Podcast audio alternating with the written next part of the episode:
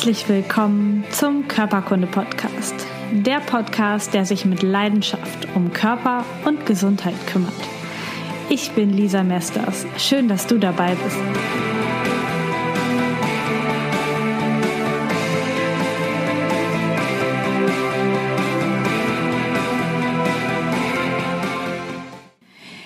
Herzlich willkommen zu Teil 2 der kleinen Ayurveda-Serie im Körperkunde-Podcast.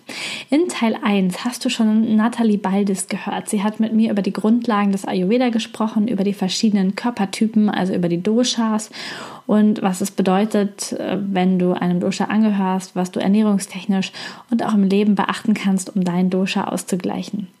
Heute in Teil 2 kommt Dr. Med Harsha Gramminger zu Wort. Und ich habe Harsha kennengelernt auf einer Ringana-Veranstaltung und ja, war sofort begeistert von dieser charismatischen Frau, die richtig viel Ahnung hat und Ärztin ist, schulmedizinisch studiert in Deutschland und sich aber auch für einen anderen Weg entschieden hat, nämlich für den Weg des Ayurveda und Ayurveda gelernt hat.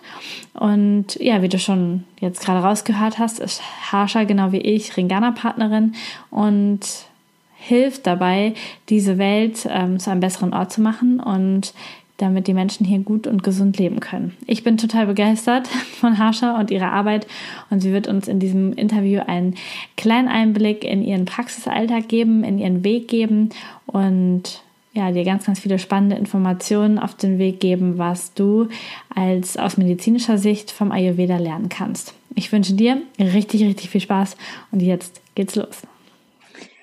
Herzlich willkommen zu einer neuen Folge Körperkunde Podcast. Ich habe heute die Dr. Frau Dr. Harscha Gramminger im Interview und ähm, da bin ich total froh drum und auch ein bisschen stolz, dass sie zugesagt hat. Ähm, auf ihrer Homepage steht, und das möchte ich mal kurz zitieren, als ursprünglich klassisch akademische Schulmedizinerin habe ich anfänglich aufgrund der oftmals für mich unbefriedigenden Heilerfolge weitere Lösungsansätze in der europäischen Naturheilkunde gesucht. Schließlich fand ich aber das von mir gesuchte vollständige und allumfassende Heilsystem in der jahrtausendalten Wissenschaft der Ayurveda. Harsha hat 1986 ihr Studium absolviert in der Humanmedizin und danach dann ziemlich schnell eine Ausbildung zur Ayurveda-Ärztin in Indien gemacht. Seit 2000 hat sie eine ayurvedische Praxis in Deutschland, leitet ein, ähm, die Ayurveda-Ausbildung der Euroved-Akademie und ist ähm, Präsidentin der European Ayurveda Association und Vizepräsidentin der Association of Natural Medicine Europe. Herzlich willkommen, Harsha, in meinem Podcast. Okay, wunderbar, dass ich da sein kann. Liebe Lisa, ich freue mich drauf. Perfekt. Wir haben uns kennengelernt. Ich habe dich zum ersten Mal gesehen bei einer Veranstaltung von Ringana in Bielefeld. Und ich habe sofort gedacht, wow, wie passt perfekt in meinem Podcast. Und dann habe ich auf der Homepage geguckt, was du alles machst und wo du überall ähm, deine Finger mit dem Spiel hast und habe dann gedacht, wow, krass, okay, ich frage sie trotzdem, ich traue mich und ich freue mich, dass du zugesagt hast. Ähm, ich habe jetzt schon so ein bisschen so stichpunktartig erzählt, was du so alles machst und so gemacht hast. Vielleicht kannst du dich den Hörerinnen ein bisschen vorstellen, indem du erzählst, was deine Beweggründe sind, warum du Medizinerin geworden bist und was so deine Werte und Ziele als Ärztin sind im Umgang mit deinen Patienten. Das ist aber jetzt eine ganz lange Frage. Was soll ich denn da anfangen bei meinem bewegten Leben? Warum bin ich Medizinerin geworden? Weil ich eine Sportverletzung hatte. Ich habe Eiskunstlauf gemacht und hatte eine Sportverletzung, als ich 16 Jahre alt war. Und da wurde ich zunächst falsch behandelt an meinen Knöchel. Ähm, ich hatte zweimal einen Gips bekommen, bin dann an eine Klinik gekommen, deren Namen ich jetzt nicht nennen möchte und die sagten mir, ja, man kann das Gelenk versteifen und Sport ist sowieso passé und ähm, ja, Eiskunstlaufen geht sowieso nicht mehr. Aber Sie können ja froh sein, wenn Sie überhaupt noch laufen können. Ja, wie bitte? Ich komme aus dem Leistungssport, das darf ja nicht wahr sein. Und da haben bei mir die Alarmglocken geläutet und ich habe meine Eltern angerufen, sagte zu meinem Vater, also irgendwie brauche ich sofort eine andere Klinik. Äh, und zwar jemand, der sich damit richtig gut auskennt denn ich möchte meinen Sport nicht aufhören und ich möchte auch keine Gelenksversteifung. Und dann bin ich an einen sehr guten Chirurgen geraten, der mein Gelenk wiederherstellen konnte. Danach konnte ich weiter Sport treiben, also keine Gelenkversteifung. Und dann dachte ich, also irgendwie ist es ganz wichtig, in das Feld der Medizin einzusteigen. Wenn es da so viele Menschen gibt, die auch noch nicht mal so richtig behandeln können. Ich möchte das wirklich gut lernen und auch der Menschheit dienen. Das war so meine Veranlassung. Das war so der erste Impuls, in Richtung Medizin zu gehen. Ja, dann bin ich in die Medizin gegangen. Das fand ich ja auch alles spannend. Und in der Medizin, in der Klinik, in den klinischen Semestern war ich auf einer Kardiologie, also einer Herzstation. Da kamen frisch Operierte aus England eingeflogen und manche, die haben dann ihren kleinen Finger massiert. So einfach innen im kleinen Finger so massieren. Die fragten mich dann als Studentin, wieso massieren wir den kleinen Finger? Der ist irgendwie so ein bisschen taub. Was ist das? Ich weiß gar nicht warum. Die fragten Oberarzt, Chefarzt, keine Ahnung. Die hatten keine Ahnung. Die fragten auch mich woran das liegt. Und da habe ich mich ja schon interessiert, äh, TCM und Homöopathie und alles und habe dann so einen Atlas gefunden. Aha, da gibt es Akupunkturpunkte und Meridiane. Und dann habe ich gesehen, dass da der Herzmeridian liegt und da auch ein ganz wichtiger Punkt ist. Und dann konnte ich es dem Patienten erklären. Also ähm, wahrscheinlich, damit sich das Herz schneller erholen kann, massieren Sie da instinktiv und der Körper sagt Ihnen, dass es Ihnen gut tun wird. Also habe ich Sie, äh, habe ich Ihnen das erklärt und die haben das getan und haben auch eine gute Erholung gehabt nach der OP. Und so habe ich schon ein besonderes Verhältnis aufgebaut zu den Patienten, äh, vorbei an Chefarzten, Oberärzten und so war mein Weg. Also immer auf der Suche nach guten Lösungen für den Menschen, die manchmal einfach sind. Dann habe ich mich aufs Bett gesetzt, an den Bettrand beim Patienten. Dann wurde ich zusammengestaucht. Also man sitzt ja nicht am Bett, sondern man hält ja Abstand zum Patienten. Ne? Es sollte nicht zu herzlich sein, weil sonst würde man nicht mehr ernst genommen. Das konnte ich überhaupt nicht verstehen, weil ich denke, wenn wir ein gutes Verhältnis zum Patienten haben, dann nehmen die uns auch ernst, natürlich. Das macht doch nichts, wenn wir am Bett sitzen und die Hand halten. Also so war das früher. Also irgendwann, ja, dann habe ich so ein bisschen reingeguckt in die Homöopathie und äh, verschiedene Heilungen auch gemacht. Ich war auch in der Chirurgie tätig, ganz fantastisch. Und irgendwann ähm, führte mich das Leben nach Indien. Ich war immer noch auf der Suche nach anderen Lösungen. Wieso habe ich mich gefragt, in der Chirurgie kommen Menschen wieder nach einer erfolgreichen Operation? Warum sind die nicht ganz geheilt? Was fehlt ihnen? Was läuft falsch? Ich habe mich das gefragt und habe keine Antwort gefunden. Dachte ich, schade, eigentlich sollte es gut sein. Es war ja die perfekte Operation.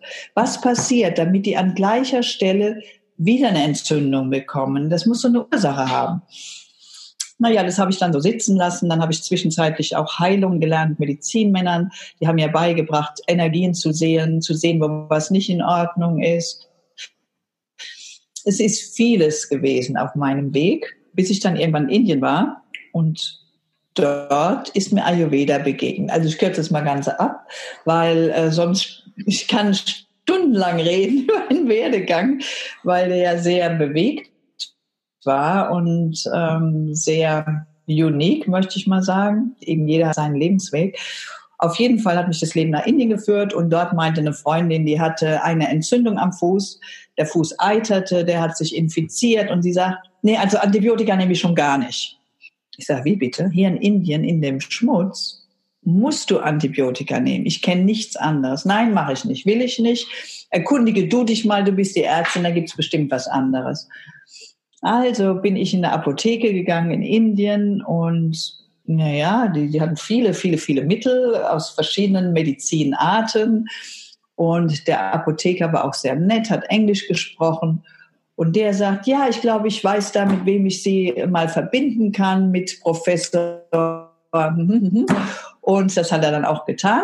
Und dann habe ich mit dem Professor gesprochen und der sagt, natürlich, wir haben hier in Pune, haben wir eine besondere Zusammensetzung von Kräutern, die besonders behandelt wurden und die wirken als Antibiotikum auf natürliche Weise. Und dann, ja gut, dann habe ich mir das aufgeschrieben, dem Apotheker gegeben, der hat mir das Mittel gegeben, ich habe das weitergegeben. Und siehe da, in sechs bis sieben Tagen, der Fuß war verheilt. Ohne, ich dachte, also da muss hinterher, da muss irgendwie äh, nochmal richtig gereinigt werden und so, nichts dergleichen. Es ist total abgeheilt, ohne Narben, ohne alles. Und es war so, aha, und das sind Kräuter, das ist Kräutermedizin. Das war schon mal sehr beeindruckend für mich. Ne? Und das hat mir so einen Weg geebnet, äh, in diese Medizin weiter einzusteigen. Und deshalb habe ich auch äh, angefangen, Ayurveda zu lernen bei Professor Demnat in Kalkutta und später bei Dr. Vasant Latt in Albuquerque und in Pune und äh, habe diesen Weg dann beschritten, einfach weil es überzeugend war, weil es ganzheitlich ist und ich gesehen habe, aha, jetzt finde ich die Antworten, die ich vorher gesucht habe, die finde ich in der Ayurveda-Medizin. Ich konnte sie nicht in der europäischen ähm, Kräuterheillehre finden. Ich konnte sie nicht in der Schulmedizin finden, nicht in der Homöopathie, nicht für mich, sondern da war was, da ging eine Welt auf und noch ein Türchen auf und noch ein Türchen auf und das, wow, das ist es. Mit Ernährung, mit Lebensart, mit Yoga, mit Meditation, mit Sport, alles finde ich da drin und mit der Kräuterlehre. Das fand ich das komplette System. Und die Organe können sich regenerieren, die Gewebe können sich regenerieren und so weiter. Das habe ich da alles gelernt, denn ich kam ja auch aus der Chirurgie, wo wir damals, äh, wo ich eine Doktorarbeit geschrieben habe über akutes Leberversagen und wie man das ähm, überbrücken kann. Und da dachte ich mir noch, na ja, wir transplantieren Leber und so weiter und Herz. Und ist das das Nonplusultra oder nicht? Oder kann sich ein Organ wirklich regenerieren, zum größten Teil? Und da habe ich eben viel gefunden im Ayurveda. Also nicht, bin ich gegen Transplantation, wenn es notwendig ist, aber man kann schon sehr viel früher, sehr viel mehr bewirken durch diese Medizin. Also das mal so ganz kurz mit einem Brush-up hier äh, mal so erläutert wie mein Werdegang so war. Natürlich war der viel komplexer, aber ich kann ja nicht die ganze Zeit hier, hier reden über meinen Werdegang. Hast ja, du noch Fragen dazu? ja, also das, ähm, du bist also aus der, der klassischen Schulmedizin gekommen, hast immer nach Antworten gesucht, aber du brauchst es dann schon immer noch so den Anstoß von außen, um dann zu, zu zu Vertrauen zu fassen, auch zu den alternativen Methoden, auch zum Ayurveda. Also die Geschichte, die du gerade aus Indien erzählt hast, du bist ja nicht dahin gefahren, hast gesagt, ey, ja, yeah, ich lerne das, ich habe da ein Buch drüber gelesen, ich will das lernen, sondern du brauchst es schon irgendwie so erstmal so den Beweis, dass das funktioniert, oder? Nee, es war nicht der Beweis, sondern ich wusste ja gar nicht, dass Ayurveda existiert. Okay. Mhm. Ich würde mal sagen, Ayurveda hat mich geholt. Ja. Ich habe gar nichts gesucht. Also ich habe gesucht, innerlich habe ich Fragen gestellt, aber es war jetzt nicht, dass ich, ich wusste überhaupt nicht, was Ayurveda ist. Ich wusste, dass ich bei TCM nicht klarkomme, schon mit den Elementen nicht. Da war ich bei einer Ärztin, habe da assistieren, dachte, hm, irgendwie verstehe ich es nicht. Ich konnte das mit den fünf Elementen in der chinesischen Medizin nicht verstehen. Im Ayurveda überhaupt keine Frage, war ganz easy. ich habe ja, ich habe das nicht gesucht. Ich wusste ja nicht, wo ich die Antwort finden kann. Ja. Und als du dich entschieden hast, ähm, in Deutschland eine Praxis aufzumachen und auf diese Art und Weise zu arbeiten, wie kriegst du das jetzt hin, diesen Spagat zwischen den Kollegen, die in der klassischen Schulmedizin arbeiten und mit den Patienten jetzt auf diese Weise zu arbeiten, die ja sich schon ziemlich unterscheidet von dem, was so klassisch die Hausärzte in Deutschland machen? Wie schaffst du das da, die Balance zu halten oder auch die, die Kommunikation mit deinen Berufskollegen hinzubekommen? Also erstmal ich habe die Kommunikation manchmal bei den Onkologen, äh, zum Beispiel in Heidelberg mit dem Tumorzentrum und so, und die sind ganz offen. Also alles, was Onkologen sind, die in der Krebsforschung sind, integrative Medizin. Und mit denen kann ich mich auch unterhalten. Es gibt viele Kollegen, die sagen, Gottes Willen, alles Humbug. Und wenn sich dann aber die Werte geändert haben und der Patient gesundet ist, dann sagen sie, wir sind nicht mehr sicher, ob die Krankheit wirklich diese Krankheit ist, die wir vorher diagnostiziert haben, weil es kann ja gar nicht sein, dass das alles so geheilt ist. Da gibt es ziemlich verrückte Ansätze und verrückte Kollegen. Ähm, aber heute werde ich eingeladen auf wissenschaftliche Ärztekongresse und dort spreche ich frei über Ayurveda und es wird mir auch zugehört. Und ähm, ich war auf einem, dann haben die gesagt, also was Sie sagen, war Hand und Fuß, das finden wir hochinteressant und möchten Sie nicht noch auf anderen Kongressen sprechen? Also es hat eine Öffnung stattgefunden, zumindest auf wissenschaftlicher Ebene. Ist man offener heute auch für die Naturheilmedizin. Mhm. Spannend. Ähm, wie kann ich mir das vorstellen, wenn ich als Patient bei dir in die Praxis komme? Wie läuft das ab, dort ähm, untersucht zu werden? Ähm, wie ist der Unterschied vielleicht auch, wenn ich zum klassischen Arzt gehe? Ähm, was passiert, wenn ich zu dir komme und ähm, als Patient zu dir um Rat frage? Also auf jeden Fall vereinbart man einen Termin, weil ich bin privatärztlich niedergelassen. Und ähm, ich nehme so viele Patienten, wie ich möchte und ich gestalte mir auch den Tag frei. Und äh, was anders ist, dass ich Zeit habe und dass ich zuhöre. Und sagen wir mal, so eine Erstanamnese dauert in der Regel, kann mal dreiviertel Stunde dauern, mal eine Stunde, mal anderthalb Stunden, je nachdem, äh, was die Sachlage so ist. Ich schaue mir vorher an, schon bevor der Patient kommt, worum geht es. Er bekommt einen Anamnesebogen zugemailt und dann füllt er den aus und dann kann ich mich schon reinversetzen, um was es geht, kann mir das schon mal ansehen und dann mache ich eine ganz normale körperliche Untersuchung und eine gründliche Anamnese, frage eben nach allem sozialen Umfeld, Familie, Beruf, alles, was man so macht und äh, mache eine Pulsdiagnose, Zungendiagnose, äh, Essensdiagnose, Ernährungsdiagnose, je nachdem, wie weit wir kommen. Am, beim ersten Mal äh, mache ich das alles sehr gründlich und fange dann an zu beraten. Also es ist anders. Also ich habe keine fünf Minuten Zeit, sondern ich nehme mir länger Zeit. Ja. Denn ich brauche so viel, um mir ein, ein, äh, wirklich ein komplettes Bild machen, Bild zu machen von jedem Einzelnen. Cool. Also mich fasziniert ja vor allen Dingen ähm, die Pulsdiagnose, weil ich mir das so wenig vorstellen kann, wie das wie das läuft. Ähm, was fühlst du da, wenn du eine Pulsdiagnose machst und wie kann man über den Puls etwas über den Zustand des Patienten erfahren? Ja, es gibt unter, also Pulsdiagnose haben wir rechts und links im Handgelenk. Und da können wir jeweils Vata, Pitta und Kapha feststellen. Das sind die Bioenergien. Vata ist die Bewegung, Pitta der Stoffwechsel und Kapha die Maintenance, so die Struktur des Einzelnen. Und davon haben wir jeweils drei. Pulsmöglichkeiten, drei Punkte, wo man das fühlen kann. Und äh, zusätzlich mache ich noch eine Organpulsdiagnose. Ich kann anhand des Pulses feststellen, welchem Zustand das Organ ist. Das sind die großen Organe. Und dann mache ich mir ein Bild und schreibe mir das auf.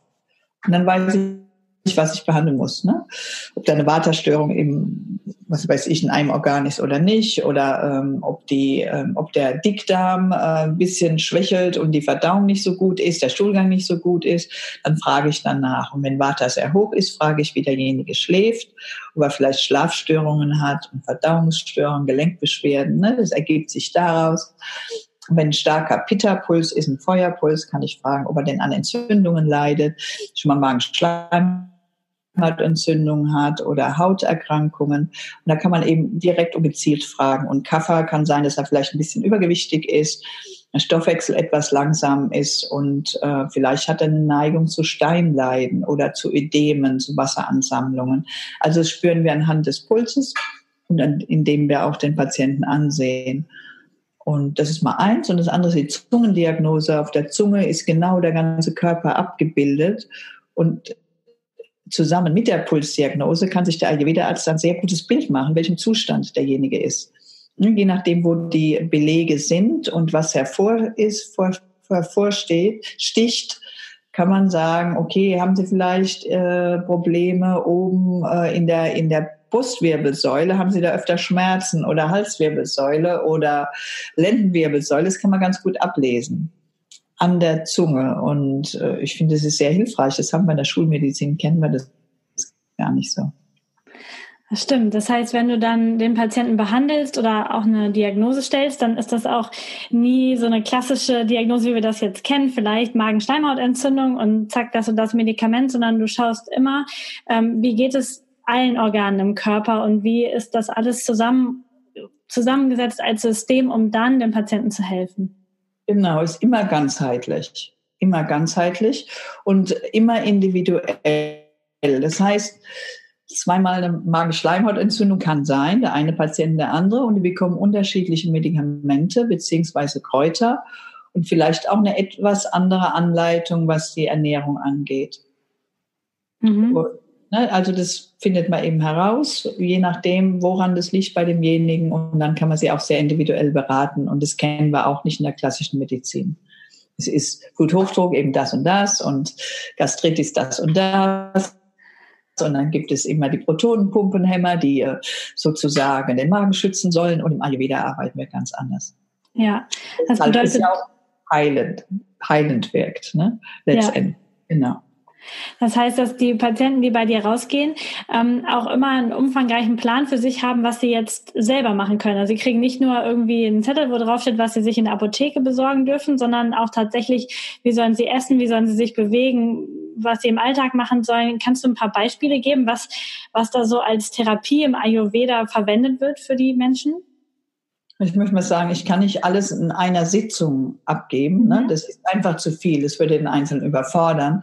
Aber sagen wir, nach einer Erstdiagnose oder Erstanamnese kann ich sagen, okay, äh, essen Sie denn abends gerne Käse? Und dann kann ich empfehlen, den Käse mal wegzulassen, weil derjenige vielleicht ähm, zu Bronchitis oder so neigt, ne? vielleicht chronische Bronchitis hat, Milchprodukte sowieso gänzlich weglassen sollte, dann würde ich das schon empfehlen, schon beim ersten Besuch. Dann werde ich empfehlen, wenn jemand eine Waterstörung hat, nicht gut schlafen kann und sehr unruhig ist, würde ich mal sagen, ist immer ganz wichtig, auch äh, dreimal am Tag zu essen, nach Möglichkeit warme Mahlzeiten, nur warme Getränke, keine Softdrinks und eben äh, leicht verdauliches Essen zu sich zu nehmen, weil das Brot ist schwer verdaulich und auch wenn es ein Körnerbrot ist, ist vielleicht zu viel für den Einzelnen. Das bekommt er mit auf den Weg. Dann, wenn jemand sehr beruhigt ist, sage ich mal, die meisten sind das viel zu bewegt. wenn jemand sehr ruhig ist, dann würde ich ihm empfehlen, dass er sich bewegt, ne, weil er sonst zu, zu lang, zu langen Schlaf äh, neigt oder ähm, einfach auch zu Übergewicht neigt und derjenige muss sich bewegen, es fällt ihm schwer. Und dann werde, würde ich verordnen zum Beispiel oder anordnen, dass er abends Spaziergänge noch macht draußen. Ne, einfach mal noch ein paar Kilometer, nicht ein paar Kilometer, okay, äh, ein paar hundert Meter geht am Abend, so für einen Anfang. Ne? Für manche ist es ja schon viel Bewegung. wenn jemand sehr bewegt ist, würde ich vielleicht sagen, einfach abends mal hinlegen und eine ganz beruhigende Musik oder eine klassische Musik hören und oder einfach mal in die Stille reinhören, so was ganz Ruhiges zu machen.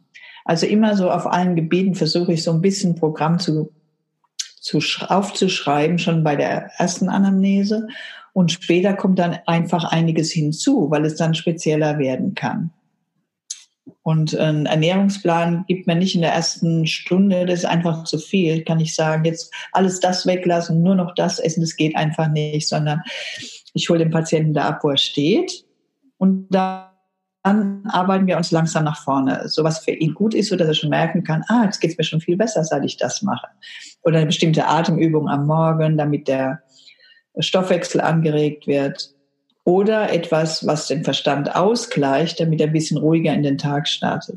Kommt eben darauf an, wo jemand steht. Ja, Super spannend. Ich glaube, dass ähm, die Podcast-Hörer jetzt schon echt einen guten Eindruck gekriegt haben, dass das ganz eine ganz andere Arbeitsweise ist, als wenn sie ähm, zu, hier zu, einer, zu einem klassischen Schulmediziner gehen. Ähm, und das braucht es, glaube ich, auch ähm, in ganz vielen Fällen einfach mal, dass wirklich die Ganzheitlichkeit angeguckt wird. Hm, ich habe ganz am Anfang erwähnt, dass ich dich ähm, das erste Mal auf einer Ringana-Veranstaltung gesehen habe. Und ich würde dich gerne fragen, wie kommt das dazu, dass du überzeugt bist von dieser Firma und überzeugt bist, diese Produkte zu empfehlen? Was macht das Unternehmen anders, dass du sagst, ähm, ich gebe das weiter und das lässt sich auch total gut mit meiner Arbeit ähm, in der Praxis vereinbaren. Also ich möchte erstmal sagen, dass die Vision der Firma auch die meine ist, nämlich allen Menschen ein gutes Leben in einer besseren und gesünderen Welt zu ermöglichen. Danach habe ich immer gelebt und ich konnte es gar nicht fassen, dass eine Firma diese Vision auch so nennt und dass sie es so nach außen trägt. Das fand ich schon mal fantastisch. Dann die Philosophie, die 100 Philosophie von Ringana. Die ist so genial, weil 100 Prozent Frische, das kennen wir so nirgends, nicht im europäischen Raum, nicht im indischen Raum.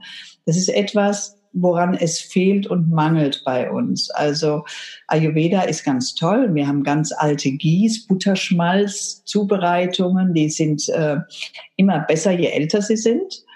Und was wir nicht so haben, ist eben die frischen Vitalstoffe in Rohkostqualität, wie wir es bei Ringana kennen. Dass alles eben frisch hergestellt wird, schon hergestellt wird. Das ist eine super Ergänzung zum Ayurveda und passt da unheimlich gut dazu. Dann äh, gibt es die Konsequenz, die Ethik der Firma und die Wirkstoffrate äh, von 100 Prozent. Das ist so einmalig. Also ich finde, das ist genau das, was wir hier brauchen, was wir auf der ganzen Welt brauchen, ganz klar. Und ähm, die Konsequenz, mit der Ringana die Firma betreibt, ist unglaublich. Also die Verpackung, die äh, Flakons, die, die Recyclingaktion 10 zu 1. Ähm, ich kann nur noch schwärmen und dass eben nur recyceltes Papier verwendet wird, dass nur Maisflocken verwendet werden zur Verpackung oder Bio-Baumwollhandtüchern um die Glasflakons. Es ist durch und durch konsequent bei der Firma und die Ethik eben tierversuchsfrei, keine Bestandteile von, von, vom toten Tier, äh, SOS-Kinderdörfer werden unterstützt, Waisenhäuser in Afrika. Also ich meine, ich, man kann ja da gar nicht mehr aufhören zu reden. Alles passt dazu, passt zu mir, passt zu Ayurveda, weil Ayurveda ist ja genauso, allen Menschen ein glückliches und gesundes Leben zu ermöglichen.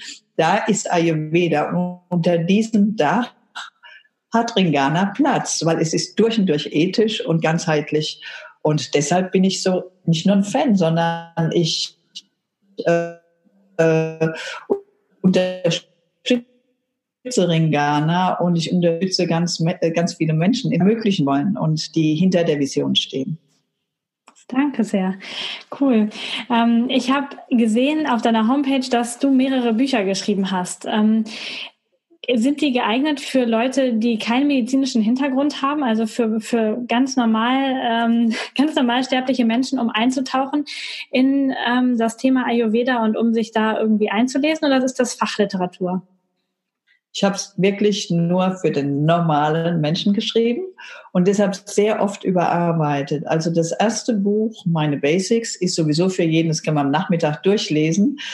Äh, da geht es um die Konstitution Vata Pitta Kapha und die ist ganz lustig beschrieben, so dass man schmunzeln muss, wenn man es liest und jeder erkennt sich, seine Freunde, seine Familie damit. Wenn man es liest, dann weiß man, ach ja, das ist wie Tante da, da, da oder das ist wie mein Freund so und so.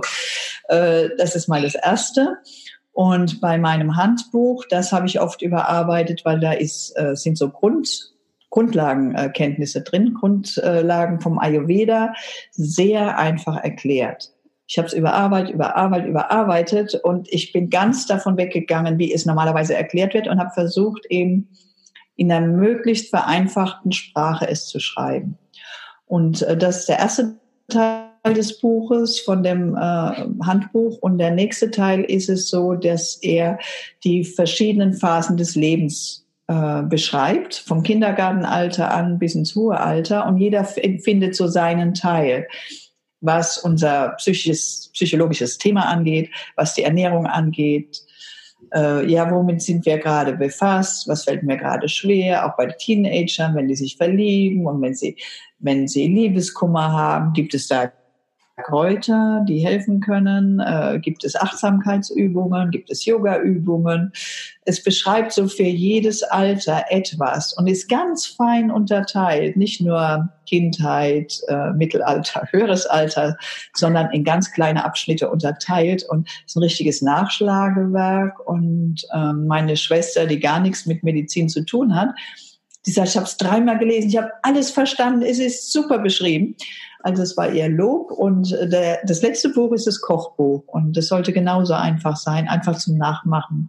Ayurvedische Küche leicht gemacht mit vielen Suppen und was man eben, wo man nicht drei Stunden in der Küche steht oder so, was jeder so machen kann, auch in einer halben Stunde. Und auch Süßigkeiten, die lecker sind, aber gesund sind da auch drin, weil ich gern süß esse. Und ja, also sind vor allem für die Leute geeignet, die sich gar nicht mit Medizin auskennen. Sehr gut. sich gesund zu Perfekt. Ähm, ich werde die Bücher auf jeden Fall alle verlinken und auch deine Webseite, ähm, wo man noch ein bisschen was zu dir erfahren kann. Jetzt habe ich auch ein paar Hörer im Podcast, die wie ich Physiotherapeuten sind oder Heilpraktiker oder Ärzte. Und ich weiß, dass du auch ausbildest. Ähm, wie funktioniert dieses Ausbildungssystem? Magst du da noch kurz was zu sagen, wie das läuft, wenn man bei dir ausgebildet werden möchte? Ja, im Moment läuft es vor allen Dingen über meinen äh, Mentor, Dr. Wasserndlatt. Der kommt einmal im Jahr nach Deutschland. Ich lade ihn nach Köln ein. Der kommt wieder Ende Juli, Anfang August. Das ist so derjenige, der jetzt hier über eine Woche ausbildet bei uns. Ich mache nur noch so Kräuterschulungen, spezielle Kräuterschulungen, weil ich kann ganz gut unterrichten, wenn jemand schulmedizinisch äh, betreut wird, was können wir im Ayurveda machen, wie kann man die äh, die äh, schulmedizinischen Produkte ausschleichen, wie kann ich mit den, äh, mit den Ayurveda-Produkten reingehen. Darauf habe ich mich jetzt spezialisiert und ich muss sagen, dass ich die meisten nach Albuquerque schicke zu einer langen Ayurveda-Ausbildung bei Dr. La, weil es einfach die beste Ausbildung ist. Ich habe das jetzt alles ein bisschen gestraft, weil ich mehr im Coaching unterwegs bin inzwischen und ähm, Praxisarbeit sehr gern mache und der Tag nur 24 Stunden hat und bei aller Freude und Begeisterung äh, ich auch Zeit für mich haben möchte. Also deshalb geht es dahin, was ich noch unterstütze, sind die Frauen zwischen 45 und 55. Für die habe ich ein besonderes Programm entwickelt, wie sie die Wechseljahre als Boost für ihre Karriere nutzen können. Denn ich finde, leider deckeln sich sehr viele mit Hormonen und äh, ich weiß, wie es anders geht. Und äh, das ist jetzt so mein Steckenpferd geworden und da werde ich nächstes Jahr noch viel mitarbeiten. Ah, das ist super spannend. Da gibt es bestimmt auch viele, die da ähm, jetzt die Ohren gespitzt haben. Ich packe das hinterher am besten alles unten drunter, wo sie da Informationen finden können, die Menschen. Und meine letzte Frage, die ich allen meinen Interviewgästen stelle, ist, ähm, was ist der ultimative Gesundheitstipp von dir? Ähm, was machst du jeden Tag, um, um für dich gesund zu bleiben? Gibt es da so ein oder zwei Sachen, die du echt auf keinen Fall weglässt am Tag für dich, für deine Gesundheit? Mhm. Morgens das Glas heißes Wasser, immer jeden Morgen. Jeden Morgen Sport, wenigstens eine Stunde. Entweder aktive Meditation oder eben einfach einen Waldlauf zu machen, zu joggen oder Pilates oder was auch immer. Ich, ich beginne den Tag aktiv. Und was ich nicht missen möchte, ist auch den Ausklang des Tages, ist eine ruhig, einen ruhigen Ausklang, wo ich einfach nur sitze, die Augen schließe gar nichts tue. Also nicht an irgendwas denke, nicht meinen Verstand fokussiere, irgendwas über was Bestimmtes nachdenke, sondern einfach nichts. Und das finde ich sehr, sehr angenehm. Und natürlich die, ähm, ich, ich esse auch sehr gerne gut und äh, koche mir jeden Tag selber. Also das heißt nicht, äh, also ich mache, ich gehe nirgends hin zum Essen, also nicht sehr oft. Das sind so Sachen, das ist jeden Tag gleich. Alles andere ist variabel. Ah, sehr schön. Vielen Dank. Ich freue mich, dass du dir heute die Zeit genommen hast in deinem vollen Tag, dass wir das irgendwie dazwischen gekriegt haben und dass wir das heute gemacht haben. Vielen Dank, dass du da warst. Und ich glaube, da konnten ganz viele Leute ähm, heute schon so den Einstieg mitnehmen und ähm, etwas über das Ayurveda erfahren. Danke, dass du heute hier warst. Danke dir, Lisa, habe ich sehr gerne gemacht. War eine Freude, das mit dir zu teilen. Ich hoffe, ich habe nicht zu viel gequasselt und zu durcheinander, so dass ihr alle was mitnehmen könnt. Ich hoffe, dir hat das Interview genauso gut gefallen wie mir und ich finde gar nicht, dass Hasche zu viel geredet hat. Es ist wahnsinnig spannend, finde ich, so einen Werdegang mal mitzuerleben und auch mal einen alternativen Arztweg zu hören. Ähm, das hat mir total gefallen. Vielleicht hat dir auch noch etwas anderes gefallen und zwar, wie begeistert Harsha von Ringana und von der Vision von Ringana ist. Und mir geht es ganz genauso. Ich habe Ringana ja vor einem halben Jahr kennengelernt und bin seitdem Partnerin dieser Firma. Und natürlich ist mein Herzensprojekt weiterhin Körperkunde. Alles, was damit zusammenhängt, aber Ringana und Körperkunde passt einfach so richtig gut zusammen. Und vielleicht hast du Lust bekommen, auch entweder Ringana Kunde zu werden und damit dafür zu sorgen, dass die Welt ein grünerer und besserer Ort wird, dass du gesünder bist und auch die ganze Umwelt. Oder du hast sogar Lust bekommen, auch die Botschaft von Ringana als Ringana Partnerin oder Partner zu verbreiten. Und wenn das so ist, dann nimm einfach dein Handy oder ähm, schreib mir eine E-Mail, ruf mich an. Und ähm, wir schauen, ob es passt, ob es zwischen uns passt. Und ich es gut finde, wenn du in mein Team kommst. Also ähm, es geht mir wirklich darum zu schauen, passen wir zusammen, passt du zu Ringana? Und hast du ähm, das Herz am richtigen grünen Fleck? Und ähm, ja, hast du eine Vision, sich mit meiner deckt und wenn das so ist, dann würde ich dich super, super gerne unterstützen bei deinem Start als Ringana-Partner oder natürlich auch wahnsinnig gerne dabei unterstützen, dass du die richtigen Produkte für dich findest und es dir dann damit richtig, richtig gut geht. Also wenn du Lust hast, dann schreib mir einfach. Ich bin offen, ähm, dich kennenzulernen und ja, dir weiterzuhelfen. Und damit endet jetzt das dritte, äh, das zweite Ayurveda-Interview. Und das dritte folgt am Wochenende. Und zwar kommen Samstag und Sonntag eine Doppelfolge raus. Das Interview ist etwas länger geworden mit der lieben Karina Preuß. Und ähm, das kommt am Samstag und Sonntag raus. Und Karina ist die Leiterin des Ayurveda Park Schlösschens. Und das ist eines der bekanntesten Ayurveda Hotels.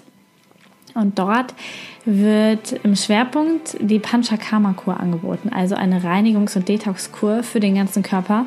Und Karina erzählt das so wahnsinnig spannend, was dort passiert, was im Körper passiert und gibt dir ganz, ganz viele Tipps, die du auch direkt umsetzen kannst in deinem Alltag. Deswegen schalt auf jeden Fall wieder ein in der dritten Folge der Ayurveda-Serie am Wochenende mit Karina Preuß.